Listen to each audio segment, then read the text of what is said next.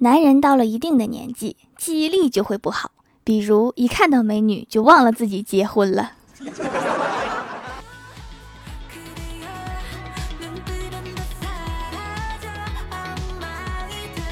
Hello，蜀山的土豆们，这里是全球首档古装穿越仙侠段子秀《欢乐江湖》，我是你们萌豆萌豆的小薯条。社交恐惧症还是比较普遍的啊，比如我就是能发微信，绝不打电话。难以想象，竟然有人和我们社交恐惧症有相反的人物属性，那就是自来熟。这类人有时候连你好都不需要，只需要你和自来熟对上眼神儿，他就会自动成为你的十年知己。今天就来一起看看网友们遇到过的各路自来熟。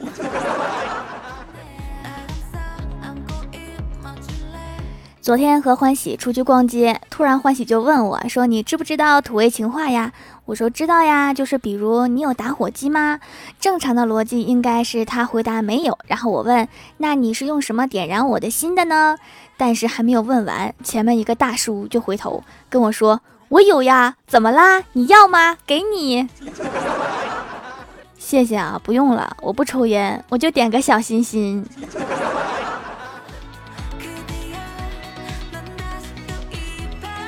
有次在公司楼下坐电梯，有两个不认识的漂亮妹妹，在电梯门刚要关上的时候，门口走过去一个男的，其中一个妹妹就对我说：“哎哎，等一下再关门，我看个帅哥。”然后就把头伸出去去看那个男的了。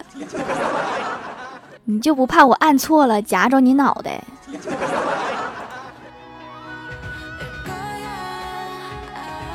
有一次啊，坐公交车，衬衣从裤子里面跑出来了，腰露出来大概一指甲盖那么大块的肉。一个坐着的阿姨就招呼我说：“小姑娘啊，快把你的衣服弄好。”阿姨，你要不说，其实没有人看见。现在好几个人在等着我把衬衣塞回去。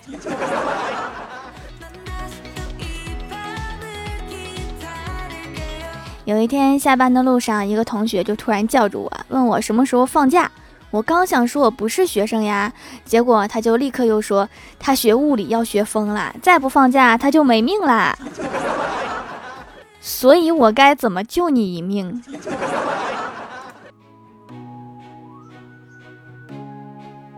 昨天下班打了一个滴滴，地址是乒乓球馆附近，然后司机就跟我聊起来，他说这条路啊开起来特别困，如果我犯困了，就说两句张继科的不好。然后乘客就会跟他有语言上的激烈交流，然后我没有忍住，也跟他交流了起来。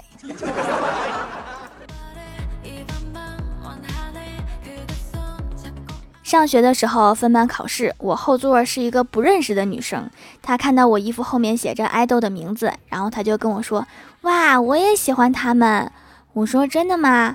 然后问关于爱豆的故事，她又说不出来。结果考试的时候，她跟我说：“把你的草稿纸给我几张，笔也借我一支吧，姐妹。”他是不是想白嫖我的文具？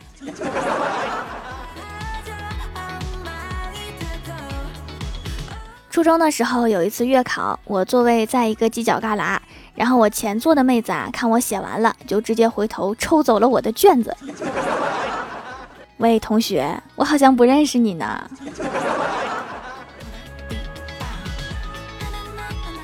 对于一个标准的社交恐惧症的我，每次去理发店都害怕剪头发的小哥哥自来熟的聊天，然后我都会直接说：“拜托不要跟我聊天，我想闭目休息。”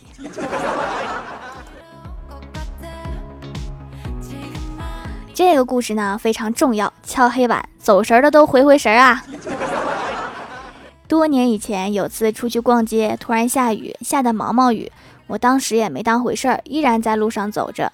有个胖胖的小姐姐就突然出现在我的右边，然后给我打伞，手还挽住我的胳膊，说：“女孩子呀，不要淋雨，会感冒的。”然后她又说了一句：“你可不可以拿着伞？你好高呀，我垫着脚都遮不住你。”我一六三，小姐姐大概一五三的样子。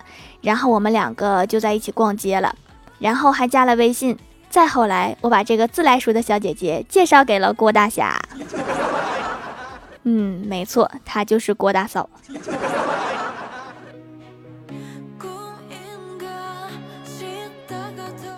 商业街附近路面装修，噪音比较大。我和欢喜逛街的时候，我就说了一句：“晚上吃小龙虾呀。”然后可能被噪音给淹没了，欢喜没有听到，就没有回应我。旁边一个小哥哥听到了，感觉没人接下茬的我比较尴尬，结果就为了缓解我的尴尬，他高声说了一句：“可以呀。” 话说你是缓解尴尬，还是被我说馋了呀？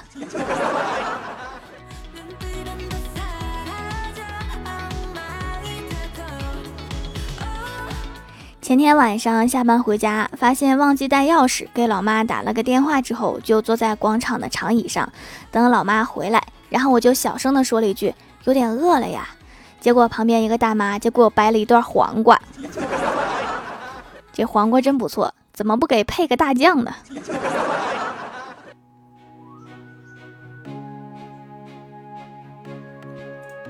有一次啊，去买炸鸡，差五毛钱，然后我就问欢喜有没有，他信誓旦旦的说有，然后一顿翻包没找到。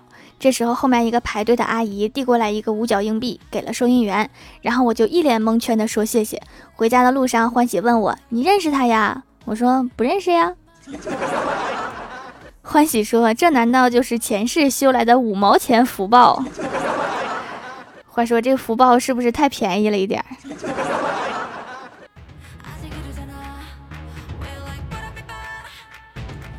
给领导写讲话稿就很累，按照领导的意图改了七八遍，双休日还加了两天班，赶出来第九稿。早上领导来催稿，慌乱中把第一稿给交上去了，直到中午才发现，刚才我带着第九稿，忐忑不安的去叫领导的办公室，没想到领导当着其他部门的面，笑眯眯的夸我这一稿写的真好啊，领悟能力强，比前面几稿强多啦。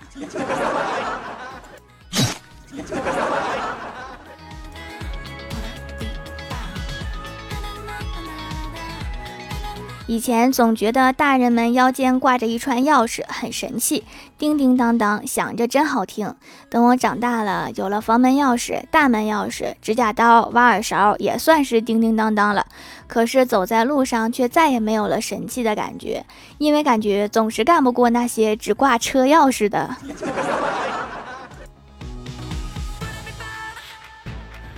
小的时候啊，奶奶家的猪走丢了，找了很久都没有找回来。于是我就把猪圈的门打开，把另外两只也放出来，心想它们天天一起放出去玩，这两只肯定能找到丢的那只。结果万万没想到，这只也丢了。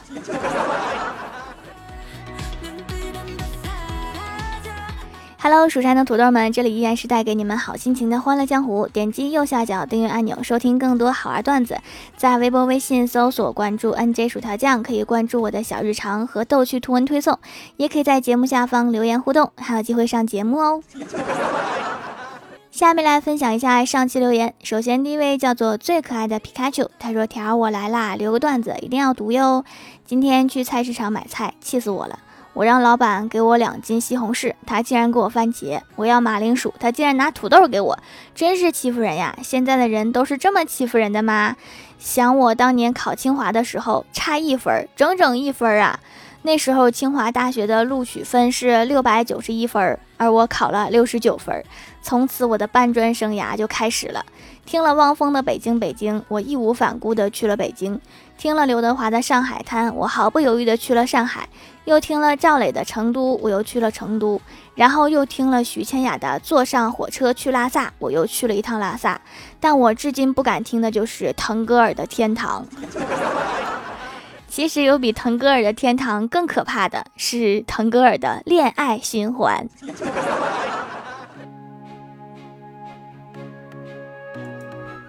下一位叫做莫畅，他说：“条啊，可以收我做后宫吗？”最下面有照片，线上段子一枚。今天被邻居投诉，说我穷的叮当响，吵到他们了。条儿，你看我多穷，就把我收到后宫里面蹭吃蹭喝吧。可以呀，但是我觉得你也会吵到我们。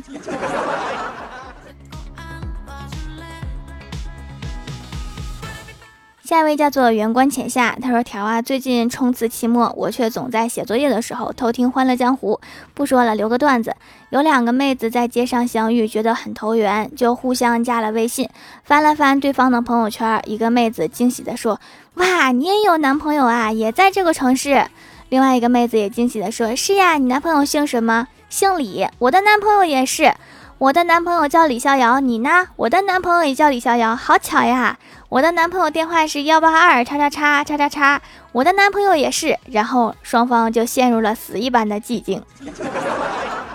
这李逍遥还能同时有两个女朋友呢？这人设崩塌了呀！”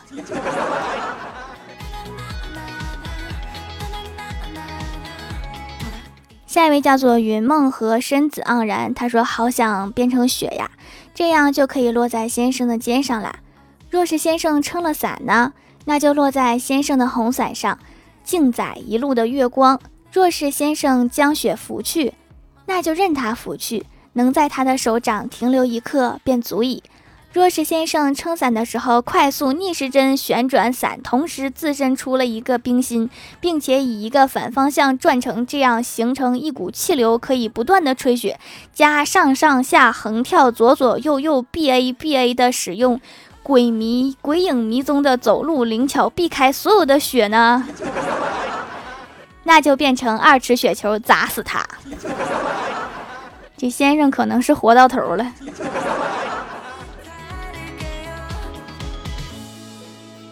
下一位叫做小罗小兰，他说听节目买了小薯条的手工皂，收到之后打开包装就看出来是完全手工的。我对手工的东西还是比较喜欢的，手工的面包、蛋糕什么的特别喜欢。用了起泡网，轻易的打出了很多泡沫，洗后皮肤有很通透的感觉，不扒干，淡淡的有点药味，很舒服，感觉是个好东西。其他的要等时间来验证。我也喜欢手工的哈，工厂的东西是没有感情的，冷漠的。哎呀，好冷！哎，公司的空调开太大了，好冷。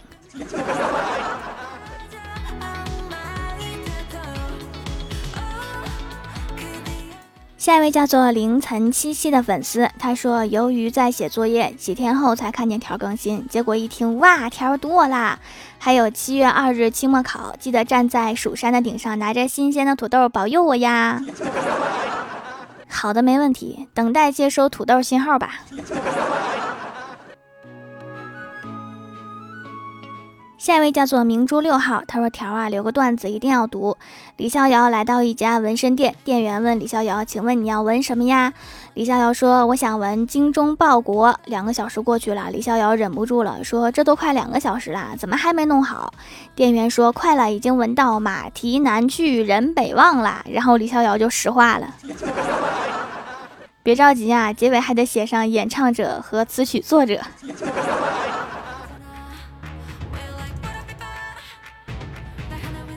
下一位叫做伊可，他说现段子一枚，两匹马站在高速公路上看着来往的汽车，发现驾驶员身上都系着一个袋子。一匹马对另外一匹马说：“我知道人类为什么不需要我们啦，因为现在他们都自己拉车啦。”对哈，因为我们自己拉车比较环保，不像你们马不仅拉车还得拉屎。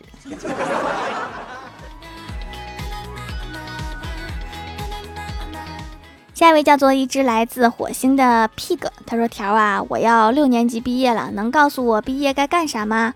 我知道肤白貌美、大长腿、美丽漂亮、沉鱼落雁，此处省略一千字的薯条一定会读的，求求你告诉我吧。六年级毕业呀，当然是等着上初中啦，加油，还有很多年。”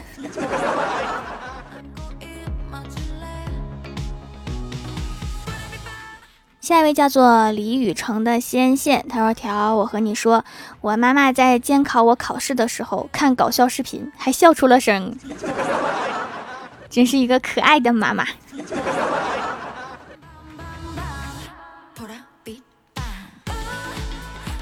下一位叫做恋与茶词，他说：“条手工皂算不算非物质文化遗产呀？还有就是，我可以进后宫做你的一千零八十二位夫人吗？（括号头像是我的照片）不知道啊，应该不算吧？这怎么手工皂做着做着还成遗产了呢？可以呀，夫人好可爱呀。”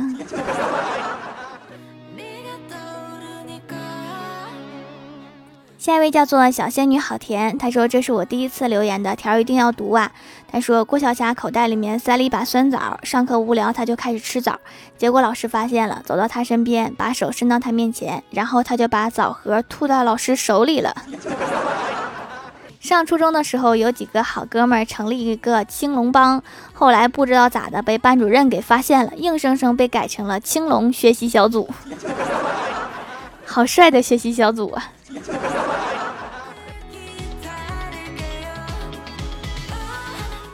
下一位叫做小条战将，他说我是条的铁粉。今天的事情呢来的太突然，我决定要离开中国了。很遗憾不能一直陪伴条，事情真的是太突然了，我也有些不舍。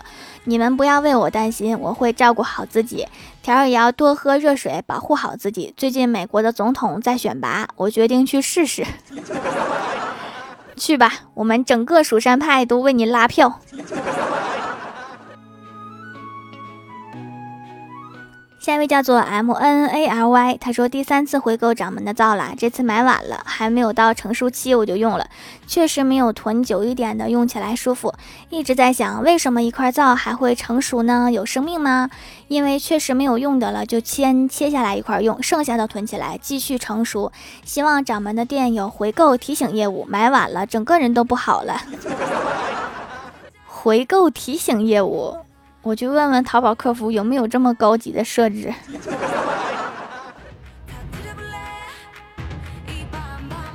下一位叫做竹化梅，他说听大学室友说他们高中一个老师的尴尬事：一次他高中上课中途去厕所，然后回来的路上一楼的尖子班走过窗口时。突然飞出一本物理练习册，然后他也没有多想，捡起来就从窗口扔回去了。然后那个班突然哄堂大笑，同学说他这辈子都没听过这么夸张的笑声。后来一件事在他们学校传开了。有一天，尖子班的物理老师心血来潮要查物理作业完成情况，然后就发现一个成绩很好的学生半个月的物理作业都没有写。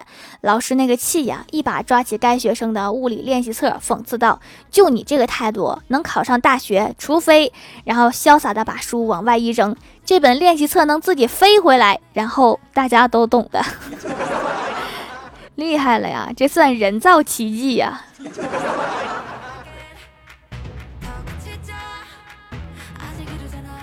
好啦，本期节目就到这里了。喜欢我的朋友可以支持一下我的淘宝小店，淘宝搜索店铺“蜀山小卖店”，数是薯条的数就可以找到啦。